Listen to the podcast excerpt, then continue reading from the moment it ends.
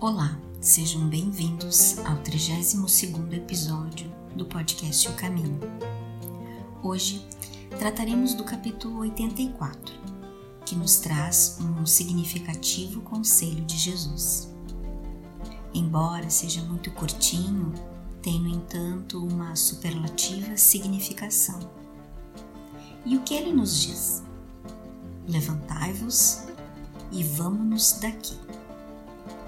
Mesmo sendo sintético, ele se multiplica e divide-se em dois tempos ou em duas partes. A primeira, um comando determinativo: Levantai-vos. Ou mais que isso, uma intimação ao nosso rompimento com o estado de inércia, tão afetivo aos nossos padrões comportamentais.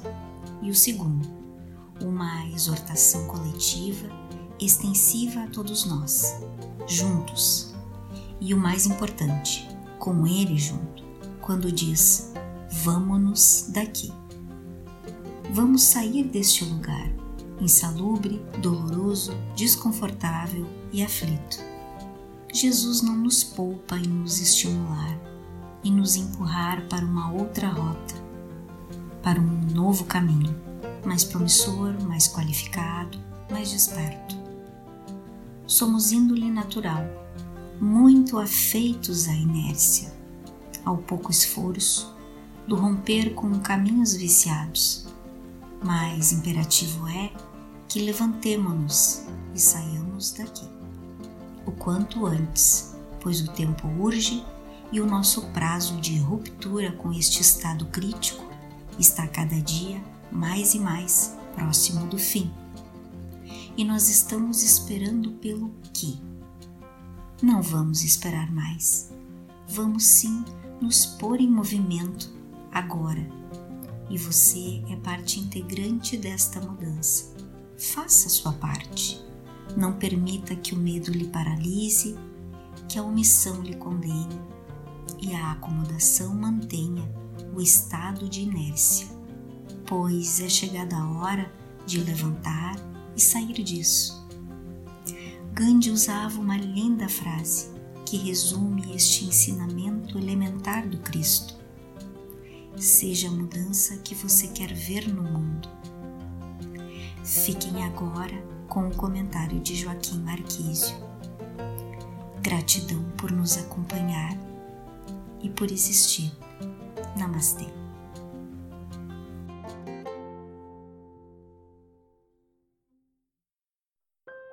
Olá, companheiros. Uma alegria sempre estarmos juntos, trocando e convivendo de maneira a vibrarmos dentro de uma direção que nos traga um pouco mais de equilíbrio no meio deste tumulto todo em que estamos mergulhados e sendo e convivendo com conflitos de toda ordem e natureza. E uma questão bastante complicada, vamos dizer assim, para a gente viver, conviver e principalmente dentro do esforço de superarmos. Então, nos cai hoje o capítulo 84 do Caminho, Verdade e Vida, que tem por título Levantemo-nos. E o salmo que é de Jesus assim nos diz: Levantai-vos, vamos-nos daqui. E Emmanuel assim reflexiona quanto a este salmo. Antes de retirar-se para as orações supremas no horto, falou Jesus aos discípulos longamente, esclarecendo o sentido profundo de sua exemplificação. Relacionando seus pensamentos sublimes, fez o formoso convite incerto no Evangelho de João: Levantai-vos, vamos-nos daqui. O apelo é altamente significativo. Ao toque de erguer-se, o homem do mundo costuma procurar o movimento das vitórias fáceis, atirando-se à luta sequioso de supremacia ou trocando de domicílio na expectativa de melhoria efêmera. Com Jesus, entretanto, ocorreu o contrário. levantou-se para ser dilacerado, logo após, pelo gesto de Judas. Distanciou-se do local em que se achava, a fim de alcançar pouco depois a flagelação e a morte. Naturalmente partiu para o glorioso destino de reencontro com o Pai, mas precisamos destacar as escalas da viagem. Ergueu-se e saiu, em busca da glória suprema. As estações de marcha são eminentemente educativas. Getsemane, o cárcere, o pretório, a via dolorosa, o calvário, a cruz, constituem pontos de observação muito interessantes, mormente na atualidade que apresenta inúmeros cristãos aguardando a possibilidade da viagem sobre as almofadas do luxo do menor esforço. Pois é, levantemos-nos. É um convite, continua evidentemente atual, né? até porque permanecemos numa posição ainda, no ponto de vista do esforço do trabalho íntimo, numa posição ainda longe daquela necessária para alcançarmos as possibilidades importantes que podemos e as transformações necessárias que nos são pedidas. Mas como tudo isso num mundo tão denso, denso em todos os sentidos, mas em, especialmente rígido, né? pesado no plano dos condicionamentos, quer sejam de ordem física, quer sejam de ordem mental, onde todas essas transformações são mecanismos de muita luta pessoal. Essas mudanças, elas pedem um esforço hercúleo de quebrar paradigmas, de quebrar modelos mentais incrustados nas culturas e que, naturalmente, nos deixam presos às circunstâncias e às condições em que ficamos, na verdade, longe de podermos transformar a nós mesmos com um pouco mais de fluidez e de agilidade, porque assim não é efetivamente. Quando ele se reúne com os, os apóstolos, vejam que eh, a primeira primeiro parágrafo, Emmanuel traz uma pauta que é da mais alta importância, né? Antes de retirar-se para as orações supremas no horto, falou Jesus aos discípulos longamente, esclarecendo o sentido profundo da sua exemplificação. Eu acho esta linguagem da exemplificação, que foi, na verdade, a referência maior de Jesus. Ele não teve nenhuma preocupação de nos legar nenhum escrito, nenhum nada pessoal que pudesse incentivar as desidências e os conflitos que nós vivenciamos até hoje com as interpretações e com os desvios e com as concepções, muitas vezes até sem muito sentido, mas que, enfim, compõem a nossa estrutura de pensamento humano.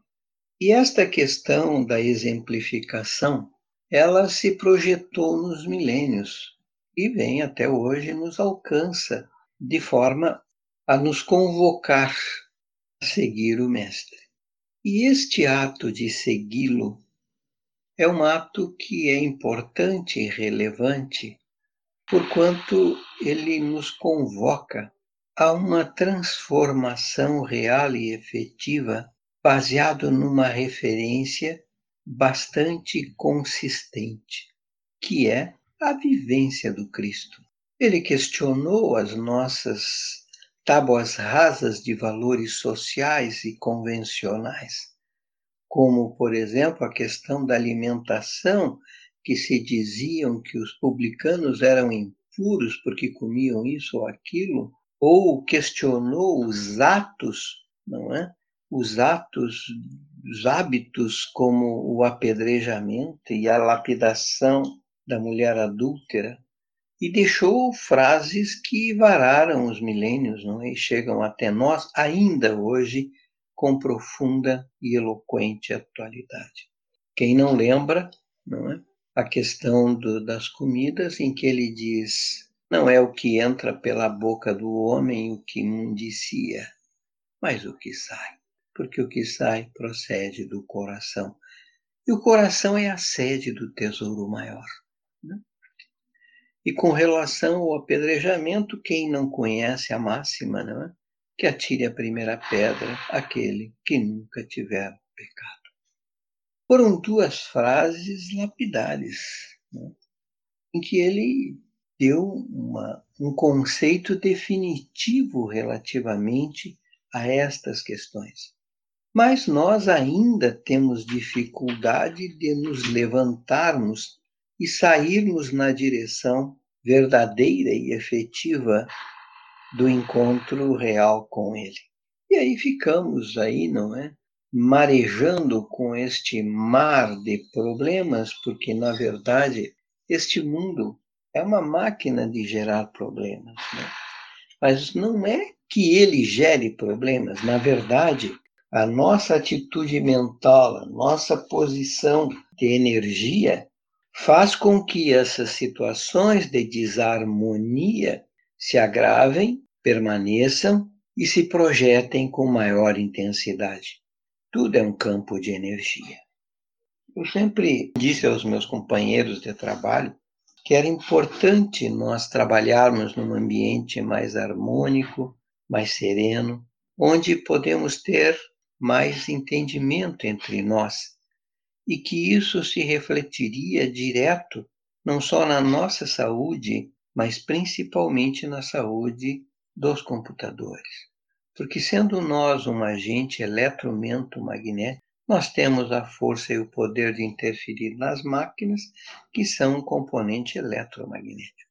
Então, assim, é, é importante que a gente tenha a postura mental mais adequada possível não se afundar nas vinculações né? e, e endossarmos o medo, o desespero, as aflições, as angústias, as ansiedades que a maioria de nós outros está vivendo. E se nós mergulhamos nesses estados, nós vamos naturalmente ficar numa posição e numa condição muito delicada e difícil de podermos transcender e avançar. O convite ele faz, né? Levantai-vos e vamos-nos daqui. Eu não preciso estar nesses ambientes conturbados. Estar nesse ambiente conturbado não necessariamente quer dizer fisicamente eu estar nele, mas pode dizer e significar no ponto de vista da sintonia e na medida em que eu estou ligado, em que eu estou em sintonia, eu naturalmente estou vibrando aquela energia. E este tipo e este padrão de energia naturalmente vai preponderar em mim. Então, é importante que a gente tenha claro que eu tenho que vigiar um pouco mais no que, que eu estou pensando onde que eu estou botando o meu pensamento, a minha ideia, o meu sentido. É? é como diz o Cristo: onde está o pensamento, aí está o tesouro.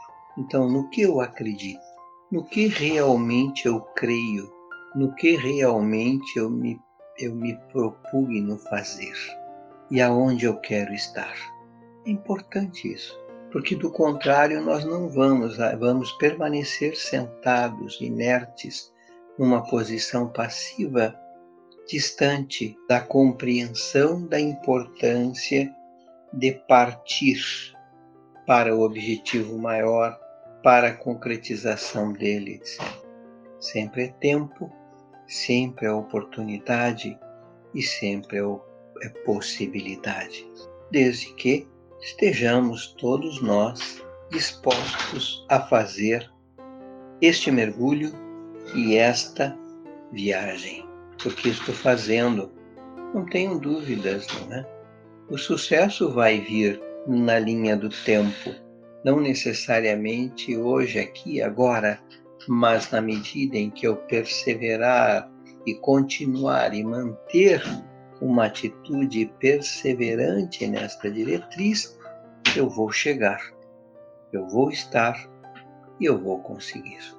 Porque a partir de então, com essa determinação, mesmo que eu fique tropeçando e que eu fique ainda que caindo várias vezes, mas eu já sei o rumo, eu já sei o caminho, eu já sei por onde andar, porque o Cristo é em nós, por nós e com todos nós.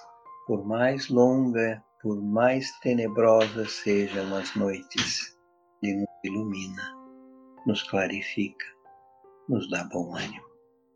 Não tenhamos dúvida disso. Um grande beijo no coração de todos e até, companheiros.